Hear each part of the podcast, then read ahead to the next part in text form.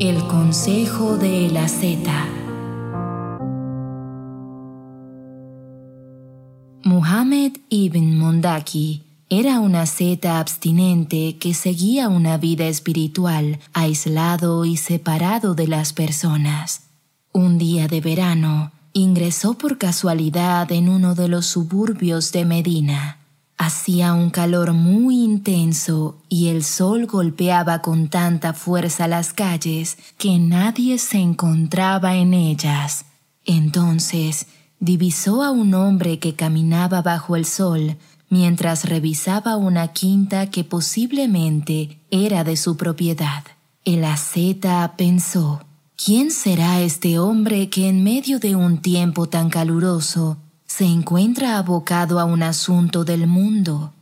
Se acercó para identificarlo y con asombro vio que se trataba del imán Bakir. La paz sea con él.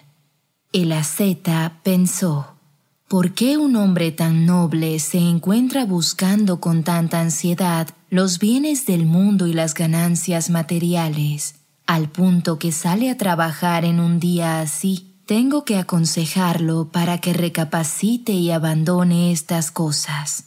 El asceta se acercó y lo saludó. El imán Bakir, la paz sea con él, le devolvió el saludo mientras jadeaba transpirando copiosamente. El asceta le preguntó al imán, ¿Es lógico que un hombre tan noble como usted se encuentre esforzándose por obtener ganancias materiales, especialmente en un día tan caluroso? Usted no sabe cuándo le llegará el momento de su muerte. Si muriera en este momento, en este estado, ¿cómo resultaría para usted? ¿Acaso es bueno que con un tiempo así y con tanto sufrimiento usted trabaje tanto para obtener el mundo? El imán Bakir, la paz sea con él, detuvo su trabajo y se apoyó contra la pared para tomar un respiro.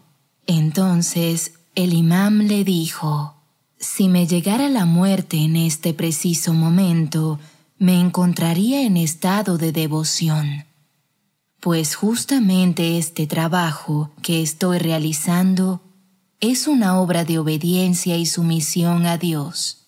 ¿Acaso tú piensas que adorar a Dios es solamente rezar y hacer oraciones? Yo vivo y tengo una familia que mantener. Si no fuera por este trabajo en el cual me esfuerzo y sufro, tendría que pedir limosna a personas como tú yo trabajo para no tener que pedir dinero a la gente, y si tuviera que tener miedo a la muerte, sería por estar en el pecado y la desobediencia a Dios, no en una situación de obediencia. Lo que Dios me ha obligado es a trabajar para adquirir el sustento lícito. El asceta exclamó, ¡Qué equivocación la mía! Ahora me doy cuenta lo errado que estaba. Yo pensé en venir a aconsejarte y termino recibiendo un consejo por andar en el camino del desvío. Les recomiendo que busquen Fátima TV en Spotify, SoundCloud o iTunes y se suscriban para no perderse de ningún podcast. Todos los podcasts están disponibles en texto y categorizados en fatimatv.es.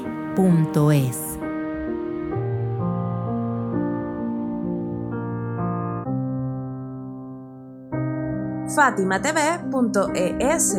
Si todavía no son miembros de Fátima TV, les explicaré cómo hacerlo. La mejor forma es a través de WhatsApp. Agrega a los contactos de tu celular el número de Fátima TV y envíanos tu nombre por esa misma vía. Nuestro número es más 54 938 15 39 07 37.